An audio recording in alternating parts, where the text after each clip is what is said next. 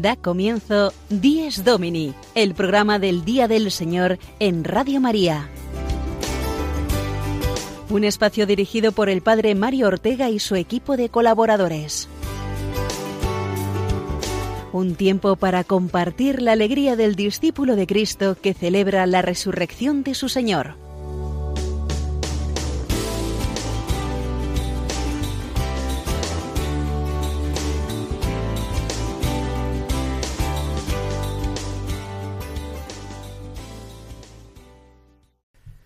Buenos días, amigos radioyentes de Díez Domini. Bienvenidos a una edición más de nuestro programa del Día del Señor. Hoy, primer domingo de Cuaresma. Recibid el saludo de quien os habla, Mario Ortega, desde los estudios de la familia mundial de Radio María en Roma. Ya en la ciudad eterna se respira también ese ambiente cuaresmal desde que el pasado miércoles el Papa celebró la liturgia de la ceniza en la preciosa iglesia benedictina de Santa Sabina, en el Aventino, una de las siete colinas de Roma. Sofía Lobos, la voz femenina que nos acompaña cada domingo desde estos micrófonos. Buenos días. Buenos días, Padre Mario, y buenos días, queridos oyentes. Los saludamos desde el estudio de Radio María con muchas ganas y mucha ilusión de comenzar este programa Dies Domini juntos como cada domingo. ¿Recibiste tú también la ceniza el pasado miércoles? Pues sí, padre, las recibí, pero casi casi no llego porque fue a última hora en la misa de las nueve y media de la tarde en la iglesia de Santa María en Vía Lata. Es una iglesia muy bonita y muy pequeña que está ubicada en el centro de Roma y que a mí me encanta personalmente porque es una de las iglesias que más tarde cierran en la ciudad y que además tiene expuesto el Santísimo para la adoración nocturna. Así que bueno, gracias a Dios, el miércoles de ceniza fue un día de mucho trabajo debido a la gran actividad del Papa Francisco, que tuvo por la mañana la catequesis, la audiencia general y por la tarde celebró la misa en la Basílica de Santa Sabina. Por tanto, como decía, fue un día de mucho trabajo, sobre todo en la radio, y no pude recibir las cenizas hasta la última hora de la noche. Uno de los momentos más bonitos, más emocionantes, con mayor significado para el cristiano y seguramente nuestros oyentes estarán de acuerdo, es cuando el sacerdote al imponer las cenizas sobre nuestra frente nos dice cree y conviértete al Evangelio. Y es emocionante si lo pensamos, si nos paramos a reflexionar, porque es precisamente ahí donde cobra sentido este camino de cuaresma, ese camino de conversión, de volver a nuestro origen, de volver a creer, de convertirnos a la buena nueva de Dios. Así es, la ceniza es un signo muy elocuente porque nos marca ya un itinerario a seguir durante estos cuarenta días de preparación a la Pascua un camino de humildad para vencer la soberbia que siempre nos sale de una u otra manera, un camino también de oración para que crezca nuestra relación sincera y cercana con Dios. Y un camino también de salir de nosotros mismos y descubrir más al prójimo y sus necesidades, porque la vida cristiana es siempre eso, un camino de caridad. Pues sí, Padre, precisamente esas dos cosas son las que nos recuerda el Papa en su mensaje cuaresmal de este año. Dice Francisco que en la oración, leo textualmente, el cristiano está llamado a volver a Dios de todo corazón, a no contentarse con una vida mediocre, sino a crecer en la amistad con el Señor y respecto a salir de nosotros mismos para servir al prójimo, dice La cuaresma es un tiempo propicio para abrir la puerta a cualquier necesitado y reconocer en él o en ella el rostro de Cristo. Cada uno de nosotros lo encontramos en nuestro camino. Cada vida que encontramos es un don y merece acogida, respeto y amor. Está muy bien recordar ya desde el principio de esta cuaresma y de este programa las palabras del Papa que han de ser luz para recorrer nuestro itinerario cuaresmal en armonía con toda la Iglesia.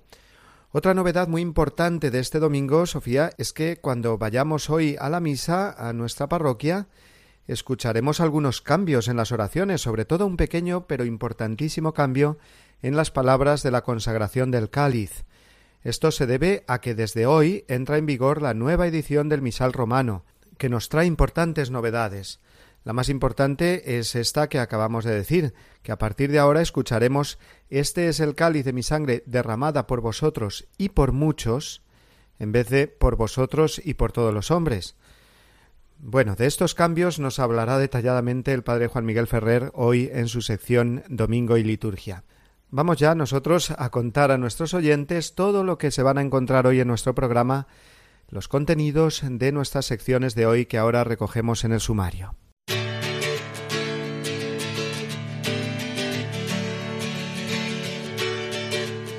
En nuestro Dies Domini de hoy, primero del tiempo de Cuaresma, contaremos con el habitual editorial, la reflexión dominical del Padre Mario.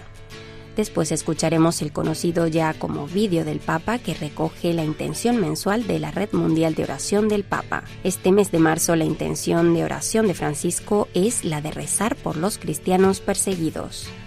Seguidamente el padre Juan Miguel Ferrer en su sección litúrgica nos explicará los cambios principales del nuevo misal romano que se estrena hoy en todas las iglesias de España y concretamente esa nueva fórmula de la consagración con las palabras por vosotros y por muchos. A continuación, el padre Jorge González Guadalix nos ofrecerá su comentario dominical desde su parroquia. La entrevista de la sección Firmes en la Fe a cargo del padre Juan Francisco Pacheco se centrará en esta jornada en el Día de Hispanoamérica que también celebramos hoy.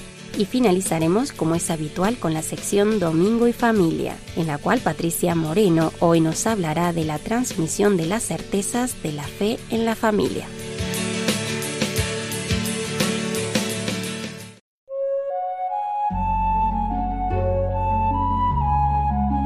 En su mensaje de este año el Papa Francisco afirma que la cuaresma es un nuevo comienzo, un camino que nos lleva a un destino seguro. Quizás estamos demasiado acostumbrados a recomenzar una y otra vez las cosas, un poco desanimados a pensar que ya he intentado muchas veces ese propósito que me vuelvo a proponer. Recomienzo sí, con la esperanza de que esta vez sea la vencida, pero desgraciadamente muchas veces pesa más el desánimo desde el mismo comienzo. La cuaresma es un antídoto contra este espíritu derrotista. Somos discípulos del crucificado y sabemos bien que su cruz no ha sido precisamente una derrota, sino la más increíble victoria, la que derrota en nosotros nuestro mayor enemigo, que es la muerte. La cuaresma es comenzar a escalar hacia la cima de nuestro monte Calvario personal, un nuevo comienzo en el que es más importante la palabra nuevo que la palabra comienzo. Tenemos delante un camino y la cuaresma es un nuevo comienzo, dice el Papa. Creo que puede haber una gran diferencia en decir nuevo comienzo y comienzo de nuevo. Comienzo de nuevo es lo que podría pensar Sísifo, aquel atribulado personaje de la mitología griega condenado a empujar perpetuamente un peñasco gigante montaña arriba hacia la cima, solo para que volviese a caer rodando hasta el valle, desde donde debía recogerlo y empujarlo nuevamente hasta la cumbre, y así indefinidamente.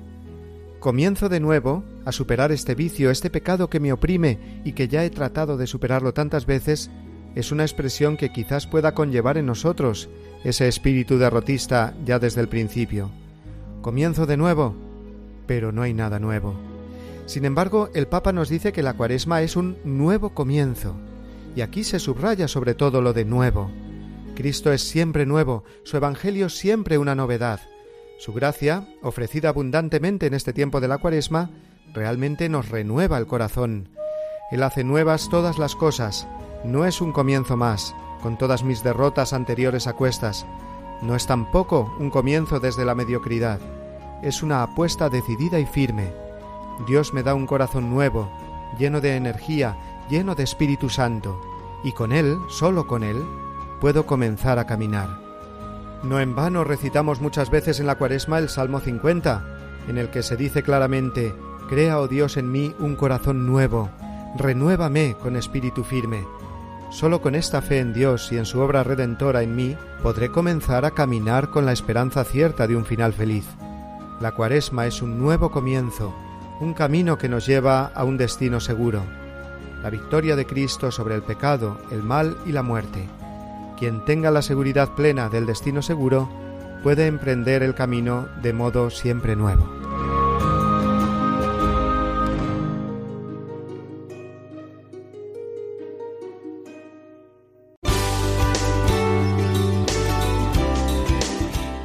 Domini, el programa del Día del Señor en Radio María. Un tiempo para compartir la alegría del discípulo de Cristo que celebra la resurrección de su Señor.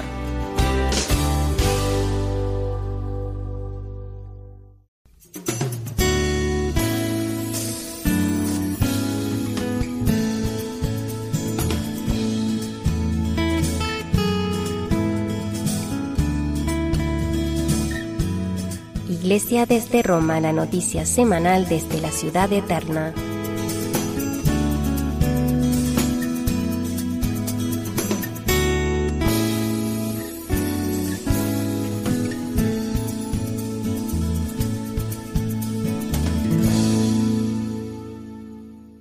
Esta semana ha sido presentado el nuevo vídeo del Papa, es decir, el vídeo mensual que recoge la intención de oración del Papa, esta vez para el mes de marzo recién estrenado. La Red Mundial de Oración del Papa este mes nos propone rezar por los cristianos perseguidos y en el vídeo, de apenas un minuto de duración, se ven las dramáticas imágenes de los lugares del mundo en los que los cristianos son perseguidos y ejecutados solo por su fe, iglesias e imágenes destruidas, cruces arrancadas. El Papa recuerda en el vídeo que los perseguidores de cristianos no distinguen si estos son católicos, ortodoxos o protestantes. Solamente por ser seguidores del crucificado son perseguidos y obligados muchas veces, eh, familias enteras, a abandonar sus hogares. El Papa Francisco se pregunta si nos acordamos lo suficiente de estos hermanos nuestros perseguidos y mártires, si nos acordamos de rezar por ellos y de ayudarles también en el plano material. Pero lo mejor es que escuchemos el audio de este vídeo del Papa con su propia voz, el vídeo que recoge la intención del mes de marzo de la Red Mundial de Oración del Papa. ¿Cuántas personas son perseguidas por motivo de su fe, obligadas a abandonar sus casas, sus lugares de culto, sus tierras, sus afectos, son perseguidos y ejecutados por ser cristianos, sin que los persecutores hagan distinción entre las confesiones a las que pertenecen. Les hago una pregunta. ¿Cuántos de ustedes rezan por los cristianos que son perseguidos? Anímense a hacerlo conmigo para que experimenten el apoyo de todas las iglesias y comunidades por medio de la oración y de la ayuda material.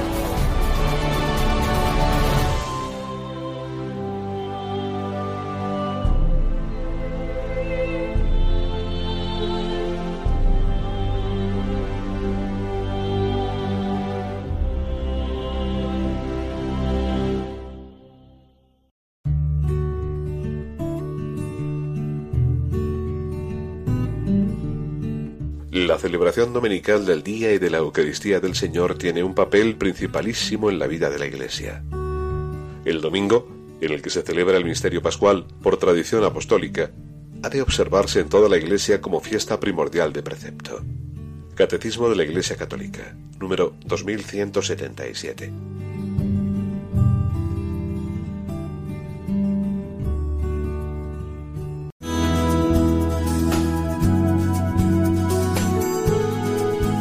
Vivamos mejor nuestra misa dominical, una sección a cargo del Padre Juan Miguel Ferrer.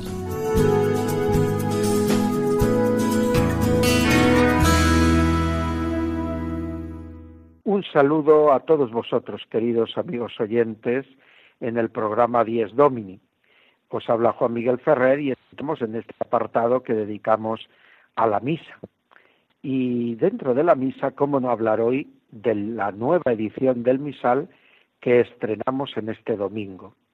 En todos los eh, lugares de España vamos a comenzar a celebrar este día la Eucaristía con un nuevo libro. Evidentemente no es un libro con un rito de la misa distinto al que veníamos usando desde el Concilio Vaticano II, pero sí es nueva la traducción y sí son nuevas algunas pequeñas cosas que se han cambiado en la tercera edición típica latina del misal romano, de la que esta que vamos a usar nosotros ahora es traducción. Tal vez lo que más llama la atención son una serie de cambios que se operan en la parte más importante y central de la Eucaristía, en la que cumplimos el mandato del Señor de modo más directo. Él en la última cena tomó el pan, pronunció la acción de gracias y lo pasó a sus discípulos diciendo, tomad y comed, y al acabar la cena tomó la copa llena de vino, pronunció la bendición y la dio diciendo a sus discípulos, tomad y bebed. Esto lo recordamos en cada Eucaristía a lo largo de toda la misa, en los ritos que empiezan con la presentación de los dones, siguen con la plegaria eucarística y la consagración y terminan con la fracción del pan y la comunión. Pero además de esa realización a lo largo del conjunto del rito, en la plegaria eucarística, en el momento central, en lo que llamamos la consagración, volvemos a recordar las palabras y gestos de Jesús en la última cena, para que de algún modo quede claro ante Dios nuestro Padre que estamos obedeciendo el mandato de Jesús, que no inventamos nada, que lo que hacemos es lo que Él nos mandó hacer.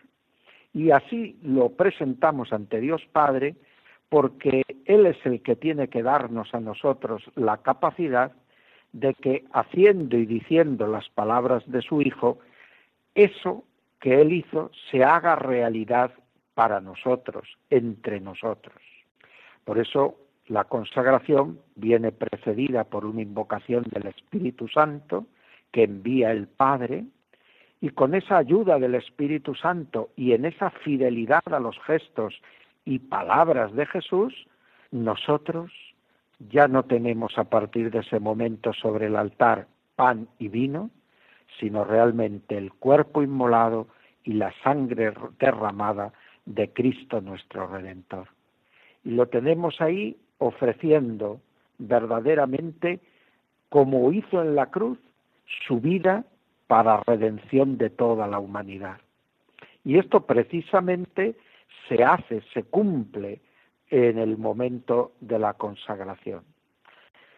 Una de las características de esta nueva edición del misal es que quiere ser lo más fiel posible al original latino, que conserva en esta lengua latina desde hace siglos la fidelidad también a lo que hizo y dijo Jesús, la cercanía a las palabras de Jesús, porque en esa traducción latina está la traducción que viene del griego del Nuevo Testamento y esa traducción del griego del Nuevo Testamento hecha por los evangelistas está recogiendo con la mayor cercanía posible las palabras pronunciadas por Jesús, probablemente en lengua aramea o hebrea.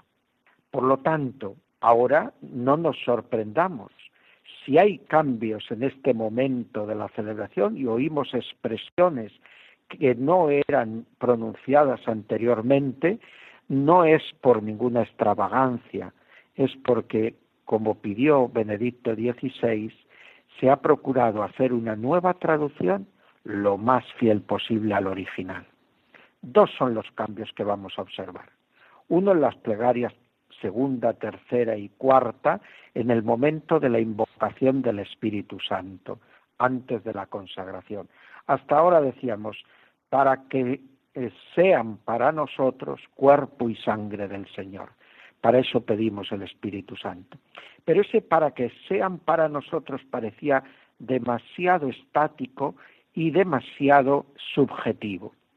El latín dice fiat nobis, para que se conviertan para nosotros. A partir de ahora, esa forma dinámica será la que caracterice el momento de la invocación del Espíritu Santo. Pedimos el Espíritu Santo para que el pan y el vino se conviertan en el cuerpo y la sangre del Señor. Junto a eso, el otro cambio lo veremos en el momento de la consagración del cáliz, del vino, en ese momento hasta ahora nosotros oíamos la expresión sangre derramada por vosotros y por todos los hombres. El texto latino dice pro et pro multis, por vosotros y por muchos, o también se podría traducir por la multitud o la muchedumbre. Ahora la traducción que oiremos será por vosotros y por muchos. ¿Se pretende con esto excluir a alguien? No. Pero la traducción por todos los hombres, más que traducción, era una interpretación, una interpretación válida de entre las posibles, pero que interpreta el texto y añade palabras que no están en el original. Esas palabras no son una invención de la liturgia, están tomadas de la Sagrada Escritura. Muchas veces en la Sagrada Escritura aparece esa expresión referida a la salvación de Dios, promultis, por muchos. Eh, se ha traducido, y así lo podéis ver en vuestras Biblias, cuando aparece por muchedumbre, por muchos, por multitud.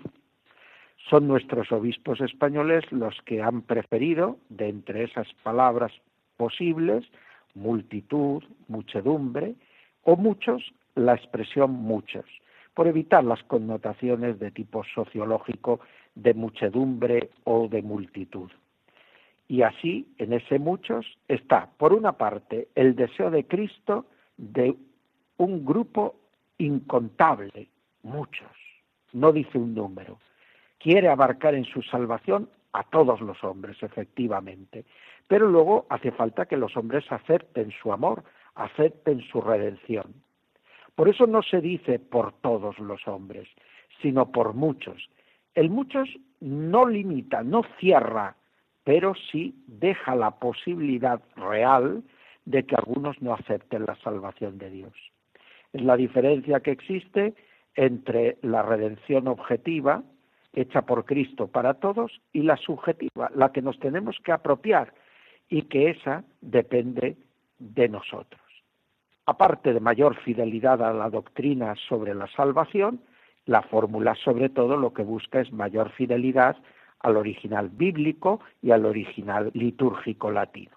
Espero que estas nuevas palabras podréis vivir con mayor intensidad el misterio eucarístico y acercarnos con más conocimiento, mejor preparación a lo que es el corazón de la liturgia, el momento de la consagración y la comunión eucarística. Hasta pronto amigos, a vivir la Eucaristía.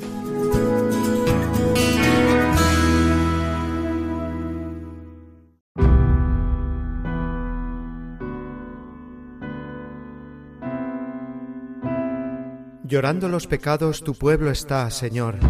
Vuélvenos tu mirada y danos el perdón.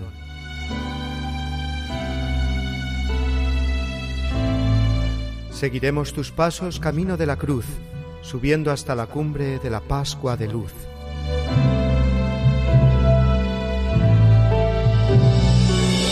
La cuaresma es combate, las armas, oración, limosnas y vigilias por el reino de Dios.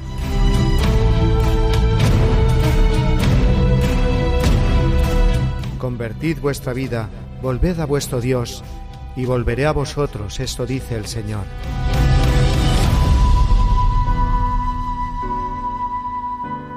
Tus palabras de vida nos llevan hacia ti, los días cuaresmales nos las hacen sentir. Amén.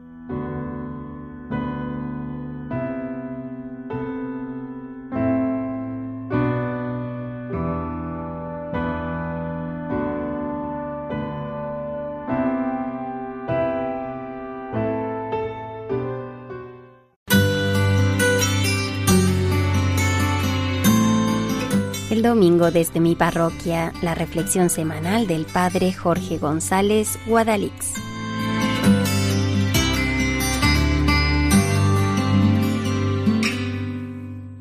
Muy buenos días, queridos amigos de Radio María. Les tengo que pedir un esfuerzo de imaginación. Piensen en la Plaza de Oriente de Madrid y váyanse a principios del siglo XX hace 100 años. Observen la escena. Un empleado de servicios fúnebres está desmontando los adornos y colgaduras de una casa bien de donde acaba de salir un entierro. Lo que eran los lutos entonces. Telas, coronas, cortinajes negros que impresionan los tapices. Y una niña que estaba en la calle, al ver aquel espectáculo, se puso a saltar la comba mientras cantaba Yo no me quiero morir, yo no me quiero morir. Y en eso, el severo agente de pompas fúnebres, con su levita y chistera, se vuelve hacia la pequeña y responde gravemente, Niña, no hay más remedio. Los testigos de esto, dos grandes escritores del pasado siglo. nada menos que Federico García Lorca y José López Rubio, que así lo contó un día su amigo y albacea José María Torrijos, gran amigo mío, y que me supo transmitir la anécdota. Yo no me quiero morir, no hay más remedio.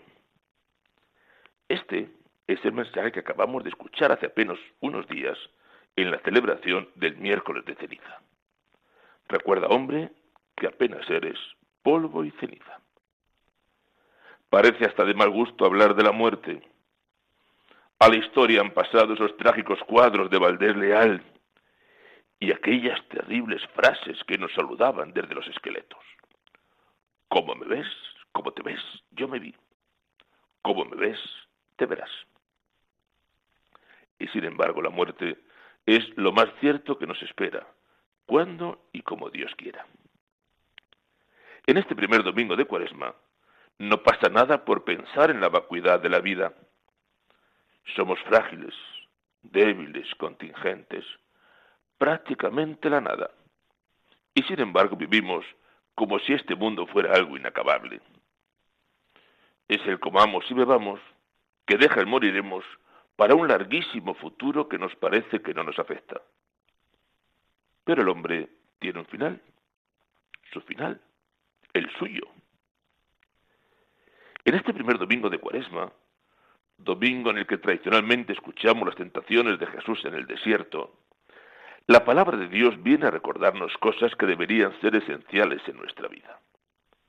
Por ejemplo, que hay más cosas que el pan y la riqueza, que lo que da la vida es la palabra que sale de la boca de Dios. Por ejemplo, no tentarás al Señor tu Dios, que nos recuerda la necesidad de no jugar con Dios mismo, sino de tomar en serio la fe y la vida cristiana. O eso de que al Señor tu Dios adorarás y a Él solo darás culto. Cuando vivimos del culto al cuerpo, al placer, a la moda, al que dirán, a tantas cosas que son nada y humo. Aunque no sea políticamente correcto hablar de estas cosas, alguna vez, como el miércoles de ceniza, como el inicio de la cuaresma, hay que pensar en el final de la vida, revisar nuestra conducta, fijarnos en cómo estamos aprovechando la existencia, pedir a Dios luz para conocer nuestro pecado y gracia que nos lleve a la conversión. Morirse. No hay más remedio aunque aquella pobre niña y hoy nosotros rechacemos la posibilidad. Es inevitable. Lo que está en nuestras manos no es impedir la muerte, sino saber vivir y morir como buenos hijos de Dios. Para esto nos irá ayudando la reflexión cuaresmal. Feliz primer domingo de cuaresma, amigos, y hasta la semana que viene, si Dios quiere.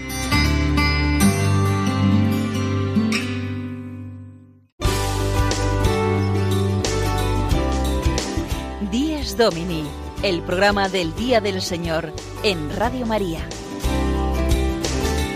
Un tiempo para compartir la alegría del discípulo de Cristo que celebra la resurrección de su Señor.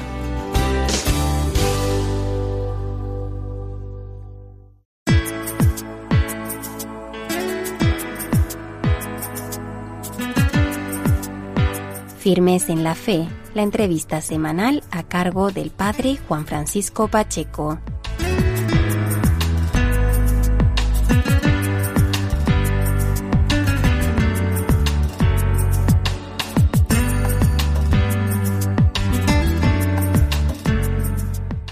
Buenos días amigos de Radio María. Hoy es primer domingo de Cuaresma, pero además la Iglesia celebra el Día de Hispanoamérica. Tengamos en cuenta que 9.000 misioneros españoles cooperan con las iglesias locales de América y hoy es el día en que nuestra iglesia, nuestra iglesia, la madre iglesia, recuerda este, esta celebración, recuerda a tantas personas, a tantas regiones y a tantas naciones en el continente hermano de Hispanoamérica. Por esta razón tenemos al otro lado del teléfono a una mujer que es, que es muy comprometida con la labor de la Iglesia. Ella es delegada eh, de Castilla-La Mancha de la Fundación Coprodeli. Además colabora con el Secretariado de Migraciones de la Archidiócesis de Toledo, madre de familia, esposa y sobre todo el matiz por el cual nosotros esta mañana la hemos invitado a participar en nuestro programa es porque ella es hispanoamericana y recibió la fe allí, en su país de origen, gracias a la labor de los misioneros. Al otro lado del teléfono está Crisa Tarazona. Buenos días, Crisa. Buenos días, Juan Francisco. Feliz Día del Señor. Igualmente. Estamos entrando en la cuaresma. Hoy estamos celebrando este primer domingo de cuaresma y además el Día de Hispanoamérica. Crisa, el pensar en ti para que nos hables esta mañana es por tu condición de hispanoamericana. Vamos a comenzar, Crisa, si te parece bien, eh, en breves retazos acerca de tu vida. ¿De dónde eres original?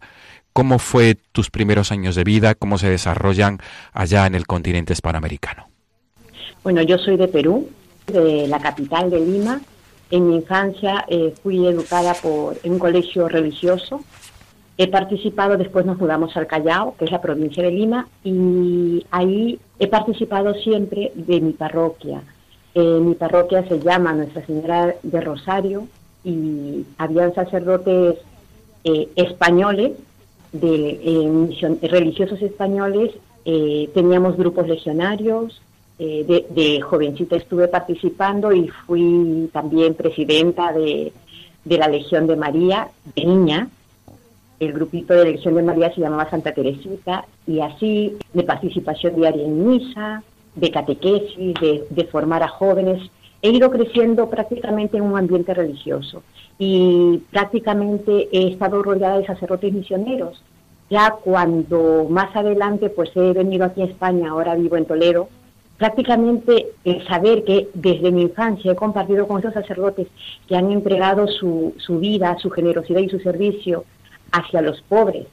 En ese tiempo, pues mi, comunidad eh, era pobre, era pobre. Y he visto totalmente un grupo religioso, sacerdotes, religiosas entregadas al servicio de los pobres. Es así como eh, ellos me han transmitido su fe y me han formado y me han fortalecido. Y gracias a ellos eh, les debo esa formación religiosa que tengo. Por tanto, Crisa, cuando llegas a España, tú ya llegas con ese basamento de fe. La fe la recibiste en Perú, en tu, en tu país de origen, y no cabe duda que la labor de los misioneros españoles, de los religiosos misioneros españoles, ha tenido un papel primordial, ¿verdad? Totalmente, totalmente, porque en ellos ves eh, una entrega total. Eh, yo a todos los sacerdotes y religiosas que estaban en, mi parroquia los veo con un espíritu de desprendimiento, de generosidad, de entrega, de servicio predicaban lo que hizo Jesús y vivían lo que hizo Jesús. Entonces, eh, esa, esa formación la he recibido desde pequeña. Y cuando ya he emigrado y he venido a España, pues eh, me siento formada, eh, sigo con ese compromiso religioso, con el ayudar, con el, el ser, el dar y el servir a, a mis hermanos aquí también. Entonces, prácticamente ellos me han formado y he tenido una formación y una fe tan grande que la sigo manteniendo ahora. Crisa, hemos dicho que eres delegada eh, de la Comunidad Autónoma de Castilla-La Mancha de la Fundación Coprodeli. Eh, precisamente creo que Coprodeli mm, tiene también que ver con la labor de los sacerdotes misioneros, ¿verdad? Si no me equivoco. Sí, sí, sí, sí, sí. Mira, eh, había un sacerdote misionero en mi parroquia estuvo, eh, bueno, estuvo y está trabajando desde hace más de, 30 años en Perú, al ver la necesidad tan grande que tenía la gente peruana eh, y él no tener los medios económicos, eh, decidió formar una ONG religiosa. Entonces, esta tuvo su sede aquí en, Alcalá, en Madrid, primero en Madrid, de ahí en Perú y de ahí se extendió a Estados Unidos. COPRODELI significa Comunión, Progreso, Desarrollo y Liberación. Trabaja a favor de los pobres en Perú, con, las, con las clases sociales bajas, con los pobres más pobres, dándoles educación, dándoles salud, eh, dándoles lo que carecen de, medios económicos, pero también eh, les ayuda a formarse como personas, con valores humanos y cristianos. Muy bien, Crisa. Em, ¿Cuál es, ¿Cuál es el mensaje tuyo como una persona oriunda de Hispanoamérica que ha recibido esta fe gracias a la labor de los misioneros? Que esta es, este es el objetivo de, celebrar el Día de Hispanoamérica, que pongamos el acento en esa labor ¿no? de tantos misioneros y misioneras que se encuentran en, en tierras hispanoamericanas transmitiendo la fe. ¿Cuál es tu mensaje? Porque te hemos llamado precisamente como testigo de esa misericordia que, lleva la Iglesia, nuestra Madre, hasta los, a todos los puntos cardinales de, de la tierra. Decir y agradecer a todos los sacerdotes, misioneros y misioneras que están en distintos países de Hispanoamérica, su entrega, su desprendimiento, su generosidad, el trabajar con los pobres, con la gente que los necesita, formar, formar personas con valores humanos y con valores cristianos, y nosotros cuando emigramos y tenemos una formación religiosa fuerte, con unas raíces fuertes eh, de fe, pues seguir manteniéndolas donde nos encontremos. En este caso me encuentro en España, lo que me han enseñado, seguir manifestándolo, seguir viviendo esa fe, porque la fe la tenemos que vivir en todo el mundo, donde nos encontremos pero lo importante es la, la, fuerza, la raíz con la que nos han formado estas personas. Eh, que nuestra fe, sea grande, sea viva, que la vivamos en intensidad donde nos encontremos. Entonces yo a mis, a mis hermanos hispanoamericanos que me estén escuchando, decirles que hemos emigrado, hemos salido de nuestro país para un futuro mejor, sí, pero que también tengamos presente de que nuestra religión, nuestro Dios, nuestra fe se debe mantener en cualquier lugar y dar testimonio de ello. Y a la gente, a los sacerdotes y misioneros, laicos consagrados, darle las gracias eh, por llegar a, nuestros países, transmitirnos fe, transmitirnos alegría, transmitirnos generosidad. A ellos y a los que están aquí, que de alguna forma los sacerdotes que se quedan también aquí, eh, eh, cumplen una labor muy importante que Dios tiene para cada uno un designio, un papel, una función y tratar de, desarrollarla lo mejor posible, ¿no? Al servicio de Dios. Crisa, muy hermoso y muy, además, muy al grano donde, has querido llegar, que es transmitir tu testimonio y tu mensaje a todos los que nos están escuchando esta mañana, en este primer domingo de Cuaresma, en este día de Hispanoamérica. Gracias por tu participación en nuestro programa, Crisa todo lo mejor para esa labor que desarrollas en el Secretariado Diocesano de Migraciones de la Diócesis de Toledo, en tu trabajo también en Coprodel y en esta fundación que nos has explicado. Y adelante, ¿no? Con esta transmisión de la fe en los ambientes donde te toca trabajar y relacionarte con tantas personas con las que te encuentras. Crisa Tarazona, mil gracias por, por haber estado esta mañana con nosotros. A ti, Juan Francisco, por tu invitación. Feliz Día del Señor. También es muy importante. Claro, claro. Feliz Día del Señor, Crisa. Feliz día. Un abrazo, hasta pronto.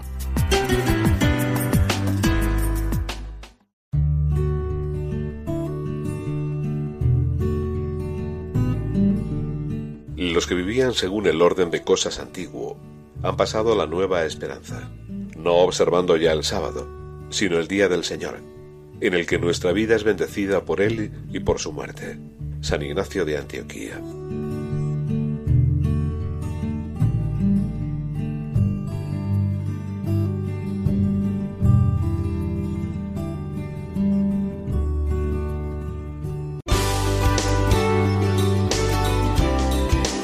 Días Domini, el programa del Día del Señor en Radio María. Un tiempo para compartir la alegría del discípulo de Cristo que celebra la resurrección de su Señor.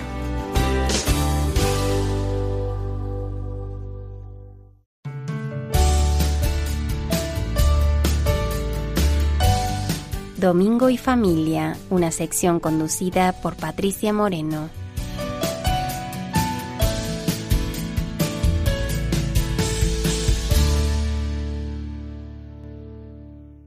Familia es el lugar donde se tienen que transmitir certezas, verdades que ofrezcan seguridad. Certezas que liberen al niño de la angustia de tener que plantearse continuamente el sentido del mundo que le rodea y de su propia existencia. Que esta tarea es imprescindible lo podemos ver con un par de ejemplos.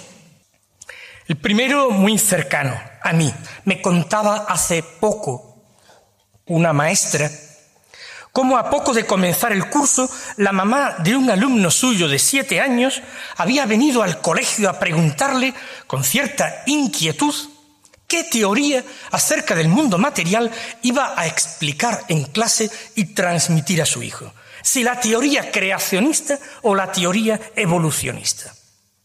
La profesora estaba preocupada y me pedía a mí un consejo porque ella enseñaba religión, entre otras asignaturas, y la madre reclamaba que a su hijo se le enseñara la teoría evolucionista. Yo le respondí que a los niños de siete años no había que enseñarles teorías, sino verdades. Y una de las verdades más sólidas y tranquilizadoras es que Dios es el creador de cuanto existe, de todo lo visible y lo invisible. Eso es lo que había que enseñar al alumno. Y las teorías científicas en clase de ciencia y al llegar a la edad adecuada. Pues de certezas en la familia vamos a hablar hoy, como nos introducía el sacerdote Manuel Horta en estas declaraciones recogidas durante su ponencia La familia, transmisora de fe y cultura, en el último Congreso de Católicos y Vida Pública.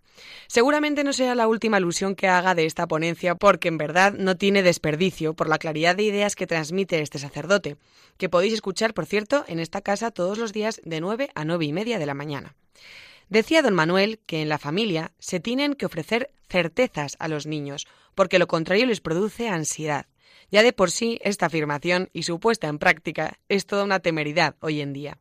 Tiempo en el que está de moda dejar que los niños descubran por sí solos el mundo, su biología, su religión, sus juegos favoritos, la ropa que ponerse, lo que comer, qué quieren aprender en clase.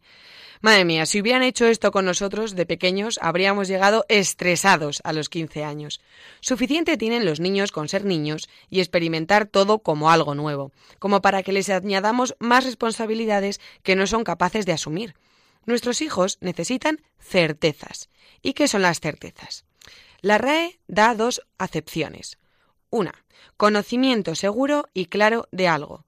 Y dos, firme adhesión de la mente a algo conocible, sin temor de errar. Claro, no sé yo si en las casas hoy en día nos enseñan certezas porque se quiere primar una malentendida libertad del niño o porque los adultos suspendemos en ocasiones en esto de las certezas, en un mundo regido por el relativismo y el buenismo.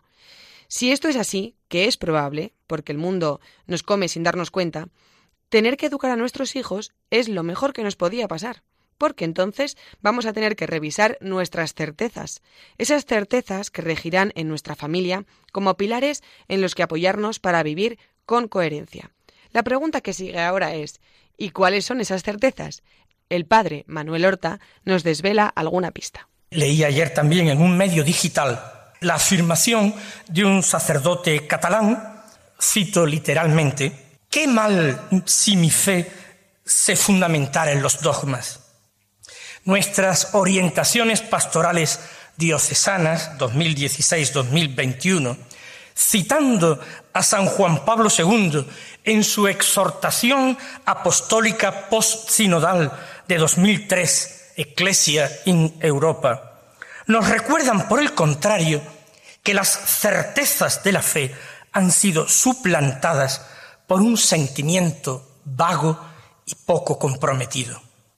Los dogmas son las certezas de la fe, lo que a nosotros como familia católica realmente nos importa, más teniendo en cuenta que nuestra fe eh, no, no carece ni mucho menos de humanidad, por tanto, no irá en contra nunca del ser humano. ¿Cuáles son estos dogmas? La Iglesia Católica establece 44, ni más ni menos, dogmas principales, que no totales, divididos en ocho categorías diferentes. Dogmas que hablan sobre Dios, sobre Jesucristo, la creación del mundo, el ser humano, dogmas marianos, dogmas sobre el Papa y la Iglesia, los sacramentos y sobre las últimas cosas. Vamos a ir viendo cada una de estas categorías acerca de estas certezas de fe que deben regir en nuestras familias y de las que debemos hablar a nuestros hijos. Los dogmas sobre Dios. El primero es la existencia de Dios. La idea de Dios no es innata en nosotros, no nacemos con ello, pero sí tenemos la capacidad para conocerlo con facilidad y en cierto modo espontáneamente a través de su obra, del mundo que él creó. La flora, la fauna, el ser humano, todo ello habla de la existencia de un ser superior y sobrenatural que lo creó. El segundo dogma es la existencia de Dios como objeto de fe. Es decir, la existencia de Dios no solo podemos conocerla a través del mundo que ha creado, la singularidad y la perfección con la que están hechos los animales, las plantas y el propio ser humano, sino que la existencia de Dios se apoya en una fe sobrenatural. ¿Qué quiere decir esto? Que no solo nos creemos que Dios existe por lo que ha creado, sino que lo creemos por las escrituras, donde se atestigua.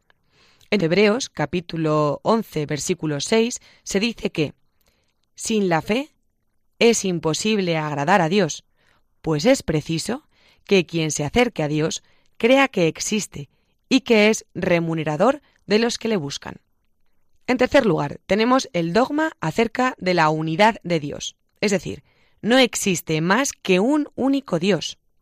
Este dogma lo encontramos en el Evangelio de San Juan, capítulo 17, versículo 3.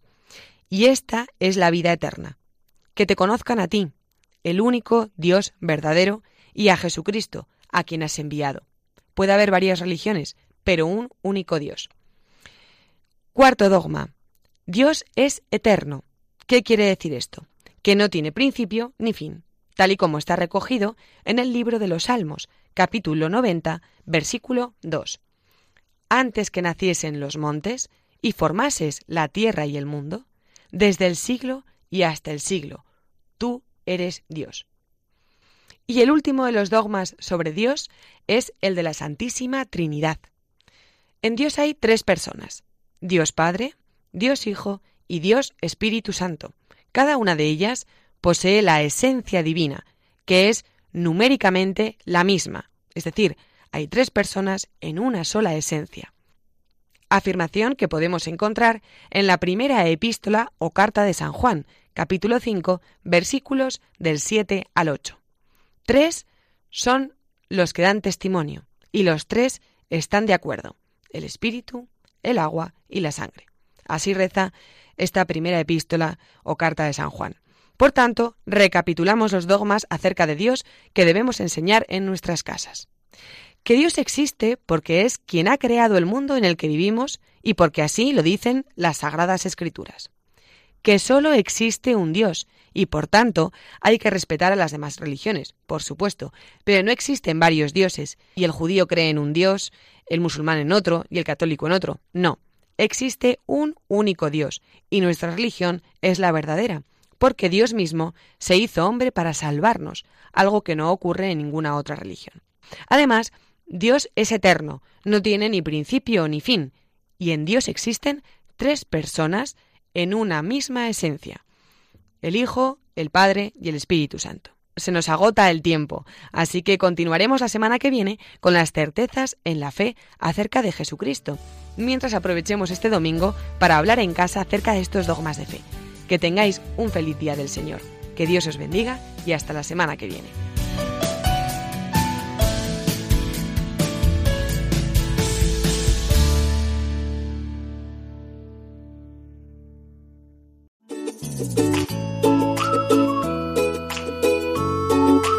Queridos amigos, estamos ya a pocos minutos de las 9 de la mañana y esto quiere decir que nuestro Dies Domini de hoy toca a su fin. Hoy, como hemos visto, es un domingo muy especial. Primer domingo de Cuaresma, día de Hispanoamérica y también esta novedad que viviremos todos hoy de estrenar las nuevas oraciones en la misa, gracias a la nueva edición del Misal Romano que se usa este domingo por primera vez. Eso es, ha quedado claro que no nos tenemos que extrañar si hoy en la misa escuchamos algunas fórmulas diferentes a las que estamos acostumbrados a escuchar. Se debe a este cambio que mejora y hace más rica la liturgia de la misa conforme nos ha explicado hoy y seguirá el domingo que viene nuestro experto en liturgia, Monseñor Ferrer. No creo que los cambios eh, produzcan tanta novedad como cuando se comenzaron a celebrar las misas en el idioma de cada lugar y no en latín. Yo eso no lo he vivido, pero cuentan de aquellas dos señoras que al oír por primera vez en castellano El Señor esté con vosotros, le dijo una a la otra, eso quiere decir Dominus Vobiscum.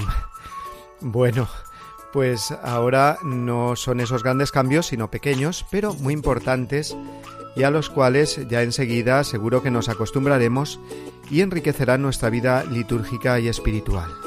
Pues sí, con esa flexibilidad y con ese espíritu abierto que nos tiene que caracterizar a los cristianos de hoy, siempre dispuestos a ir avanzando por nuestro camino de la fe. Recordamos brevemente a nuestros oyentes antes de despedirnos nuestro correo electrónico diestomini@radiomaria.es, así como nuestro perfil en Facebook donde también nos pueden encontrar tecleando las palabras Dies Domini Radio María. Desde ahí o también en nuestra web www.radiomaria.es pueden volver a escuchar nuestros programas y descargarlos. Ahora sí ya, amigos, nos despedimos de vosotros, eh, no sin antes desearos una muy feliz semana y enviaros desde aquí una bendición enorme, tamaño familiar. Hasta aquí por hoy, queridos oyentes, os esperamos de nuevo el domingo que viene. Feliz día del Señor para todos.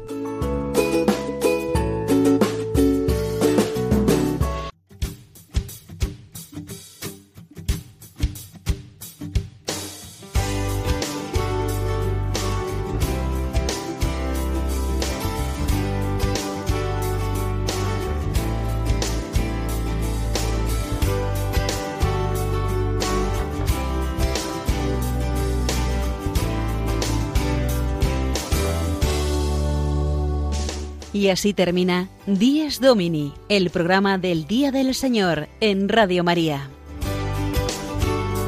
Un espacio dirigido por el Padre Mario Ortega y su equipo de colaboradores. Un tiempo para compartir la alegría del discípulo de Cristo que celebra la resurrección de su Señor.